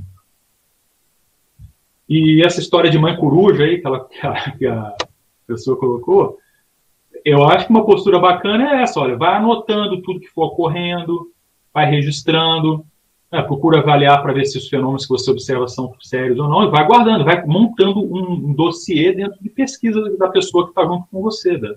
Pode ser que ela seja uma pessoa bem avançada de parapsiquismo, né? Mas é interessante você ficar vendo as coisas mais de uma maneira mais é, low profile, e principalmente assim, enquanto você não tem muita informação, vai juntando as informações de maneira mais tranquila. Tem aqui também uma pergunta de Curitiba. É, podemos ter sim nossa autoconfirmação para perceptivas sozinhos, com nossas vivências, para fatos e registros. Mas tendo experiências em grupo, tudo se enriquece muito, debates e experiências alheias. Aí vem a pergunta: como será a vida pós-quarentena da Covid-19 em termos de perda dos campos parapsíquicos grupais, dinâmicas parapsíquicas, ECP1, ECP2. É, eu vejo que a gente está vivendo um momento bem assim ímpar, né, da nossa sociedade humana, né, como um todo. Isso é uma coisa interessante da gente pensar. Eu até pensei sobre isso, né, sobre essa condição da gente estar tá passando essa etapa sem essas vivências de, de dinâmica e tudo. Agora é interessante lembrar, né, que por exemplo, eu conheci a Consciologia foi em 98. Em 98 não existia, né? Dinâmica parapsíquica, né? a gente ficou vários anos sem existir, sem as dinâmicas parapsíquicas. Existia CP2, né? E nem todo mundo podia fazer muito SCP-2, né? Todo ano, porque tinha que pagar, era no hotel e tal. Então, assim, e as coisas aconteciam.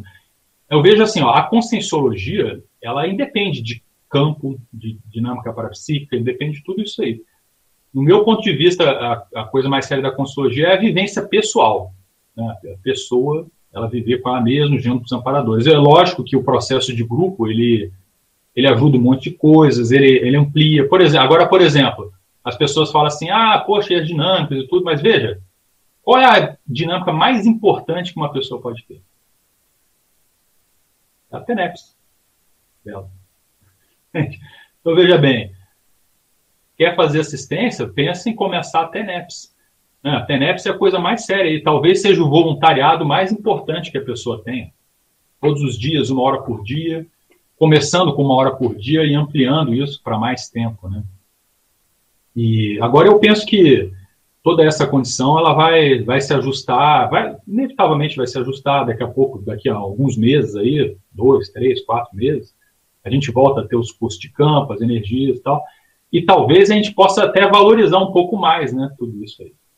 Porque é interessante quando você tem umas perdas, né, a, perda é uma coisa que vale a pena a gente refletir, porque quando você perde algo, às vezes você começa a valorizar, né, mais essa situação. Então você vê assim, poxa, eu vi às vezes certos cursos, certas dinâmicas, inclusive, poucas pessoas às vezes. E, a gente, e acontecia cada coisa, cada fenômeno, cada coisa assim fora do, do, do arco da velha, né? Eu até falo. Coisa super importante, você fala, poxa, o pessoal não está participando tanto e tudo quanto poderia e tal.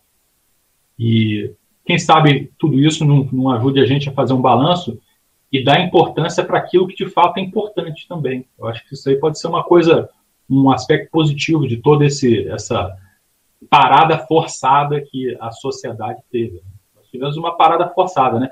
Eu estou muito assim tranquilo com isso, sabe por quê? Eu escrevi um livro chamado Síndrome do Ostracismo. Então, assim, esse negócio de ostracismo aí eu estou meio acostumado. Eu até passei pelo ostracismo depois e tal. Então, assim, eu já estou sabendo como é que está rolando a situação. Então, para mim está tá tranquilo. Vamos em frente. Aqui. Opa, pode, pode falar. falar é, você falou a questão do deixa rolar, tá? É que tem certas coisas do ponto de vista parapsíquico, não, não adianta você futucar, não adianta você querer ficar, ainda mais quando tem outras consciências envolvidas. Você poderia aprofundar mais esse tópico? Daria?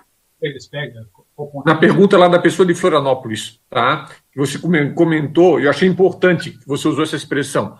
Deixa rolar. Tem certas coisas que você não vai ficar, é, investigar. Não tem certas coisas que não é o caso de você é, meter o bedelho, usando uma expressão popular, né? Entrar, né? É que é. nem. É, entendi. Isso é uma coisa interessante. Então, por exemplo, às vezes, é que nem assim, às vezes a gente está numa dinâmica, lá pega o exemplo da dinâmica de novo. Você está numa dinâmica com mais outras pessoas ali na dinâmica e as pessoas têm os seus fenômenos. Às vezes você vê certas coisas que acontecem ali e você até percebe alguma coisa, mas não é para você ficar futucando ali. Então, por exemplo, a pessoa relatou alguma coisa da vida dela que tem a ver com uma outra pessoa, às vezes uma, uma percepção séria e tal, né, de algum desassédio que ela vivenciou não é você, ela, ela relatou ali, se você começar a jogar energia, futucar nas coisas, daqui a pouco você começa a entrar no negócio, mas veja, aquilo não é para você. Né? Então tem é aquela história, tem muito, tem muito trabalho que você tem que ver assim, ah, o que, que é o meu trabalho? Aonde que eu devo entrar? Qual é a minha responsabilidade? Até onde que eu devo ir com isso? Então acho que é uma coisa interessante a gente começar a ver, né? É que nem, por exemplo, a gente tem as estruturas organizacionais nas ICs existem as funções ali, né? Cada um tem sua função.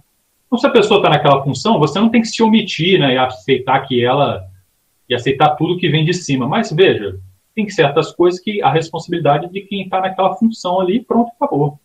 Não tem problema. Deixa a pessoa ficar com a responsabilidade dela. E o resto você deixa, deixa rolar, desde que aquilo não entre você. Né? O limite é o processo do acompliciamento dentro da interprisão. Então, esse é o limite. Se você vê que vai se acompliciar, e você entra, se posiciona. Agora, você também não pode ser o justiceiro, né? Querendo resolver todos os problemas do mundo. Né? Por aí. Uma pergunta aqui de Fortaleza. É muito difícil traduzir os sinais. Tive um muito sério, onde atropelei um gato, parei para ajudar e ele fugiu. Fiquei atenta, pois sabia que algo ia acontecer, e aconteceu. Minha pergunta é: será que é, será que o fato de a gente ficar pensando que aquilo é um sinal, a gente também não fica provocando que algo aconteça? Interessante, né? Esse caso do gato aí, eu acho que foi interessante, é uma casuística curiosa, porque é um negócio da cadeia de acidente de percurso, muitas vezes, né? Você vê, às vezes tem um pequeno probleminha que ocorre, você deve ficar super atento. Por quê? Porque às vezes esse probleminha é só o primeiro, primeiro elo de uma corrente de problemas que vão acontecer. Então, quando você fica atento, você pode quebrar a cadeia né, da, da, da de acidente de percurso. Né? E tudo isso envolve também, assim, ao mesmo tempo, você não pode ser píssico né, com o negócio. Né? Porque senão daqui a pouco você está desesperado, pensando em problema, tudo é uma cadeia, tudo é um, um, problema de acidente de percurso, e você fica louco com o negócio. Então, assim, essa, essa moderação eu acho que é importante. Eu vejo assim, ó, se, se a pessoa ela entra no autoassédio, de ficar preocupada demais com o processo de assédio, aí ela vai ficar assediada. Entendeu? Realmente pode ser um problema. Você vai ficar muito preocupado com assédio. Isso, isso aí vai deixar ela mal. Então, é interessante você ver, ó, poxa, a sua intenção está boa, você, você, você procura ser uma pessoa positiva, procura ajudar os outros, né? Você, a sua intenção é boa para com as outras pessoas, você procura não ser inocente, né? Você usa das suas energias com uma certa regularidade, estado vibracional, né? Você não se envolve em maracutaia.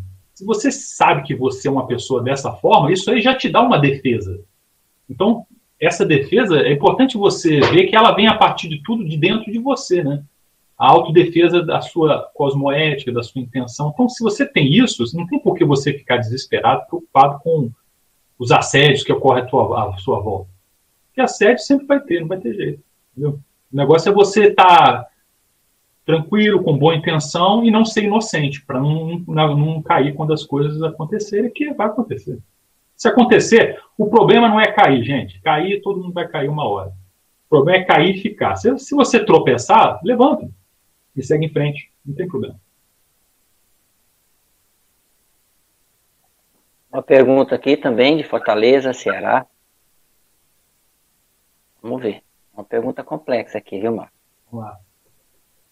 Vários pesquisadores da física quântica, Einstein, Schrödinger, Heisenberg, relacionam seus estudos à sincronicidade das partículas subatômicas em variáveis diversas.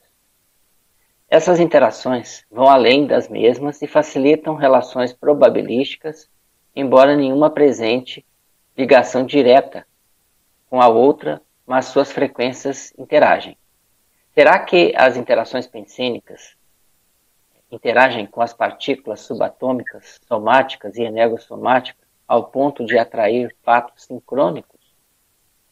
Parece que a coisa é mais ou menos por aí, mas a gente não tem muita explicação. Você sabe onde é que eu li um negócio que explica um pouco isso aí, que é interessante? Um livro espírita que foi até o professor Valdo que psicografou, chamado Mecanismos da Mediunidade. Não é esse, Marina? Então, é, esse livro ele fala justamente do processo, como que os pensenes funcionam, que gera sincronicidades, as afinidades interconscienciais, é bem interessante. São, acho que, os dois últimos livros aí, quando voltava no Espiritismo, que são interessantes. É esse, o Mecanismo da Mediunidade e Evolução em Dois Mundos, né? Ah, tá, tá desligado, Maria, no seu microfone. O, o outro que eu tenho como referência nesse tema, Max, é libertação. Libertação. Libertação e mecanismo da mediunidade. Então, eles focam assim, né, tirando o aspecto religioso, místico, ele tem uma, uma, uma, abordagem bem prática. Né? Se me permite, Marcos, uma outra é, sugestão é tenha suas próprias experiências. A pessoa que está fazendo a pergunta, ela já tem teoria embasando, né?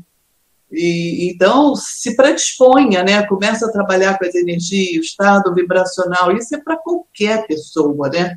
Não precisa se intitular conscienciólogo. Que bom, né? Não é um partido, não é mais uma mais um, um, um movimento, né? Se auto-pesquise. Tá por quê, Max? Quando o Hernani foi colocando a pergunta dele, Hernani, é, eu, me fez lembrar de algumas vivências da telepatia, Telepatia é um fenômeno que seria assim uma coisa muito boa, que eu desejo muito poder aprofundar as pesquisas com este, neste fenômeno, né? Mas teria que ter um, um grupo maior focado nesse fenômeno. Porque é exatamente, a explicação ela é científica, porque é um fenômeno que acontece. E é fabuloso o fenômeno, eu, na, minha, na minha observação, né, no meu estudo. E é bem dentro do que ele está trazendo do que você está trazendo também. Eu acho interessante, assim, eu, eu complementando o que a Marina falou, só mais uma dica de biografia. O próprio Projeciologia tem a escala da série Ah, é. Né? Isso, muito bom. Aquela parte ali é interessante a pessoa estudar. Ele fala de física quântica e tal. Então vale a pena a pessoa estudar isso aí. Por, por outro lado, eu penso assim, é, existe assim a, a, ciência assim ela procura explicar as coisas né? então por exemplo você tem a telepatia. Aí arruma um monte de, de informação tal de bases teóricas para explicar a telepatia e tal como é que ela funciona os mecanismos dela e tal. Sou super a favor disso tudo. Até porque uma das minhas formações é engenharia então eu realmente gosto disso. Agora o mais sério não é isso. O mais sério é o seguinte quem já vivenciou a telepatia sabe que ela existe. Telepatia existe e ela ocorre de fato e você vivenciar ela, você não precisa saber qual é o mecanismo dela e tal, tudo detalhadamente para vivenciar a telepatia. Isso é uma coisa boa, muito boa isso aí. Você vê, mais sério do que você saber o mecanismo da telepatia você vivenciar a telepatia. É lógico que se você souber o mecanismo, talvez aquilo até melhore seu desempenho né, na telepatia. Eu acho que é, realmente pode ajudar. Eu acho que quando a gente pesquisar isso de modo mais amplo, vai, vai melhorar tudo para todo mundo. Mas você já pode hoje fazer isso nesse exato momento. Não é isso? Acho que é isso que é É, é isso mesmo. Temos mais perguntas? Olha, tem aqui uma pergunta do Rio de Janeiro. É, não está diretamente relacionada ao assunto, mas eu vou trazer a pergunta aqui dele. Meu filho está estudando o povo árabe. Seria, saberia informar se temos na Conscienciologia algo a respeito para auxiliar na pesquisa dele? Como é que é o nome do amparador lá, Marino, que o professor Walter fala lá? O... Tuareg. Tuareg. Tu, tuareg. Tem, quer dizer, é um bom começo para quem está fazendo a pergunta, né? É pensar é, nesse amparador, o nome dele Tuareg, é, por quê? Qual é o interesse dele? O que, que ele faz com a conscienciologia? Né? Talvez ela, ela mesma vai, a pessoa, né, vai conseguir absorver ideias, sugestões, né, orientações. Agora, seria bom também né, ela trazer ele aqui em Foz do Iguaçu, né? Ou falar para ele vir aqui fazer um estágio aqui na, na Cognópolis, porque aqui tem uma comunidade árabe muito grande. Então ele pode estudar e, e conviver muito com povos árabes aqui, visitar a mesquita, conversar com vários amigos nossos aqui, que são da, da etnia árabe. Acho que seria uma experiência interessante, já que ele está pesquisando o tema. Né? Muito bom. Além da bibliografia especializada, tem muito livro sobre esse tema que ele pode estudar. Deixa eu ouvir o, o, o, as nossas atividades aí, Ana. Sim. Então, pessoal, eu gostaria de fazer um convite a todos vocês, e neste domingo agora, nós estamos na sexta, né? Então, depois de amanhã, a gente vai ter um curso com o professor Hernande Leite, que é o projeto Reubex. O curso ele vai ser de 14h30, né, domingo, de 14h30 às 17h30. Então ele vai estar falando de vários aspectos relacionados a Reubex, inclusive ele fala lá da, entre ele vai falar da parambulatoriologia lá e tudo, entre outros temas, né? Então, e é um, um curso daqueles que estão ocorrendo com frequência aos domingos, né? com a receita dedicada ao fundo, da, ao fundo interassistencial da ação integrada na CCI, porque é aquela história que vocês devem estar sabendo, todos que estão nos, nos ouvindo, nos vendo, e como houve essa condição do, do, da crise do coronavírus, algumas ICs, várias ICs diminuíram muito suas atividades e tudo, e tudo isso de algum modo impactou né, até na questão financeira, né, na subsistência das ICs e tudo, e a gente desenvolveu esse, esse, essa atividade justamente para criar um fundo para que mantenha a subsistência das ICs que tiverem maior dificuldade. E está sendo muito bacana, né? Está tendo vários, vários cursos aí super originais. Eu acho que vai até gerar muito material novo disso aí. E está tendo bastante gente também que está frequentando esses cursos, então está sendo um sucesso. Então, gostaria de convidar vocês, além de se esclarecer bastante, vocês vão estar ajudando aí o trabalho da consultoria das ICs de modo geral. Nesse, nesse Mas... Sim, Marina, pode falar. Ah, desculpa, eu não queria te interromper. Mas é para a pessoa que estiver interessada em, em, participar do curso, é o que, que ela tem que fazer? Ela pode entrar no, é pelo CEEC, né, Ana? Ela entra no site lá do CEEC e ela faz a inscrição direto ali no site do CEEC, depois ela vai receber um, um link para ela poder acessar, como se fosse nós aqui, né, a sala, e vai poder acessar dessa sala particular aí o, o evento. Né? Fazer perguntas, né? colocar lá, é mais é interativo né, a atividade. É, recebe material também, né? Então é uma, é uma atividade bem bacana. Outras duas atividades, para não ocupar muito nosso tempo, é, e também é essa, essa, o programa Amigos da Enciclopédia, que é especificamente o CAEC, né? que é o programa que, de algum modo, sustenta tudo do CAEC, sustenta essa atividade, o cerco mental somático, né, tudo que está rolando é, grande parte é, é sustentado pelo programa de Amigos da Enciclopédia. Eu achei bacana que eu vi que no programa Amigos, eu, tava, eu sempre acompanho né, quantas pessoas tem lá. Antes da crise, o programa Amigos ele tinha 350, ele passou para 450 pessoas, mais de 100 pessoas entraram para ajudar. Depois que começou a crise, eu achei bem bacana. Então você vê que a nossa turma, na hora da assistência, todo mundo chega junto aí. Eu acho isso bem legal. E, e para finalizar, a gente tem amanhã o terceiro módulo do curso Fundamentos da Evoluciologia, né, que é um curso que também do CAEC, é o, o primeiro curso de longo prazo assim que o CAEC está fazendo, são vários módulos, que é, da, é, coordenado lá pelo professor Roberto Lemi, que é o coordenador do CAEC também, e esse curso ele, ele se predispõe a pesquisar a evoluciologia, né? é um curso bem arrojado, né, de um tema super complexo, e ele, ele trabalha com alguns princípios né, da Constituiologia, leis e princípios da evoluciologia. Então, a cada módulo, um professor aborda e aprofunda sobre leis e princípios, também nesse estilo, né, de um grupo de professores, um professor apresenta, alguns professores debatem e tem as perguntas também dos participantes, com materiais, tem até o século foi é, super rápido, né, desenvolveu uma, um sistema todo, tem a sala do aluno lá, ele pode baixar os vídeos, os materiais, está bem alto nível. Então,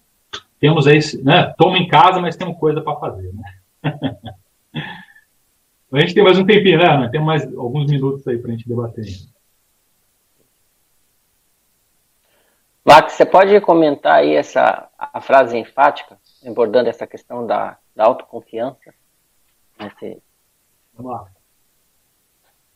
Todo esforço auto, é pesquisístico, autoesforço pesquisístico, é recompensado na obtenção da autoconfirmação paraperceptiva.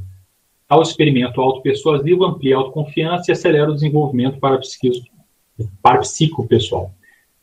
É, o, o, que eu quis colocar é o seguinte: então, por exemplo, às vezes é mais fácil você é, teve uma experiência e ficar com aquilo mesmo.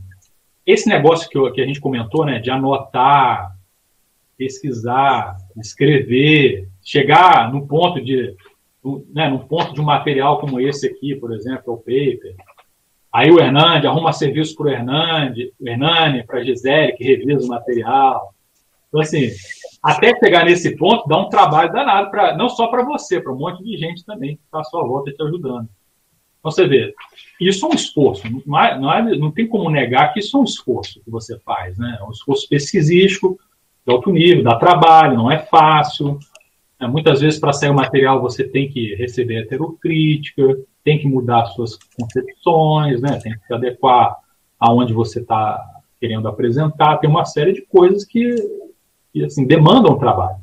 Mas o que a gente fala é o seguinte, olha, isso vale muito a pena, porque pensa bem, é um processo, a evolução, se você for parar para pensar, a evolução, ela é intrinsecamente ampliação da autocognição da pessoa, da autocognição interassistencial. Então, isso aqui, a hora que você entra nessa vivência pesquisística, parapsíquica, consciencial, isso é ampliação, que você aumente 0,01% do que você era em termos de cognição, que preço tem isso? Ou seja, não tem preço, isso é a coisa que mais vale a pena. Seja, nós estamos aqui para isso, né? E uma coisa bacana que eu vejo assim, tem um princípio que é que um fenômeno bem é, estudado e compreendido abre portas para neofenômenos. Né? Então, assim, se você se dedica a entender alguma vivência sua, você inevitavelmente vai ter novas vivências. Agora, se você fica sempre na, na, na mesma história não se dedica, a tendência é que você fique mais no mesmo. Muitas vezes as pessoas reclamam, ah, minha TENEP está estagnada. Eu já ouvi algumas pessoas fazem, por quê? Uma das coisas mais sérias da pessoa ver se a sua TENEP está estagnada é, será que você está fazendo esse trabalho direitinho da TENEPS? Pesquisar o que está acontecendo, avaliar, usar o diário da TENEPS, aprofundar aquilo ali, Muitas vezes a, a, a estagnação da TENEPS tem a ver com essa, com essa condição da pessoa levar aquilo como se fosse mais uma coisa que tem que fazer, né? Uma rotina, uma rotina. Ah, vai lá, fica uma hora lá, vai embora. E, e acabou. Mas depois passa o resto do dia. Essa abordagem, ela, ela de algum modo, ela estagna né, a evolução da pessoa. Ela perde a oportunidade ali das vivências. Temos mais? Uma coisa que é, uma coisa que é interessante observar, né, Max, é que a autoconfirmação nem sempre ela vem de imediato, né, ou logo no dia seguinte. Muitas vezes você às vezes pode levar um ano, dois, ou até mais para você ter uma autoconfirmação. Né? Por isso é importante o registro, a auto-organização do pesquisador. Porque se ele está mais organizado, se ele está é, registrando as experiências, colocando aquilo, classificando, tendo uma forma de organizar a vivência que ele tem, a possibilidade dele ter uma autoconfirmação posterior é, é muito maior. Né? Senão ele acaba perdendo também a oportunidade. Hernani, posso acrescentar algo? Além disso que está falando, que é extremamente importante, se o fenômeno parapsíquico né, tiver envolvimento com alguma assistência específica, a, com a CIEXs, a com SINs, a com textos, né, se a pessoa não estuda o fenômeno dela, é, é, é possível que ela mais complique o trabalho talvez com acidentes de percurso, porque ela não vai ficar atenta, ela não vai saber o que está acontecendo, e do que fazer assistência e colaborar com os amparadores. Então, dois motivos extremamente importantes para quando a gente vivenciar um fenômeno parapsíquico, a gente parar, rever, estudar, como o professor Valdo falava, qual é o conteúdo, não é isso, Marcos? Qual é o conteúdo, se, não, se a gente não identificar, continua estudando, né? Para a gente caminhar com resultado bom. Verdade. Nesse ponto aí, uma das coisas, até uma vez eu acho que eu, Marina, eu conversei com a Marina sobre isso, que é o negócio da sinalética, né? A sinalética é uma maravilha para confirmar as coisas. Só que até você chegar e ter certeza do que, que uma sinalética significa, leva muito tempo, às vezes, né? E demanda muito trabalho para você chegar e falar, ah, não, hoje é sinalética. Mas como é que você sabe que aquela sinalética significa certa, né, certa experiência, certo fenômeno? Dá muito trabalho. Eu tenho mais sinalética que eu não sei o que significa do que eu sei. Então são dois. Esse material que eu trouxe na sexta-feira passada, Max, ele é uma característica desse, sabe? Algum, porque o processo de assistência foi muito, quer dizer, pelo menos para mim, muito intenso, né? Intensivo, muito significativo. O objetivo foi esse lá, né? Até chegar ao ponto de poder falar. Vamos ou não vamos? Vamos ou não vamos, né? Tem mais alguma pergunta, né? Já finalizamos. A gente tem mais três minutos. O, o som, Fernando, o som. O meu, o, a minha internet está é, bloqueando. Oscilando. Uhum. Vai, mãe.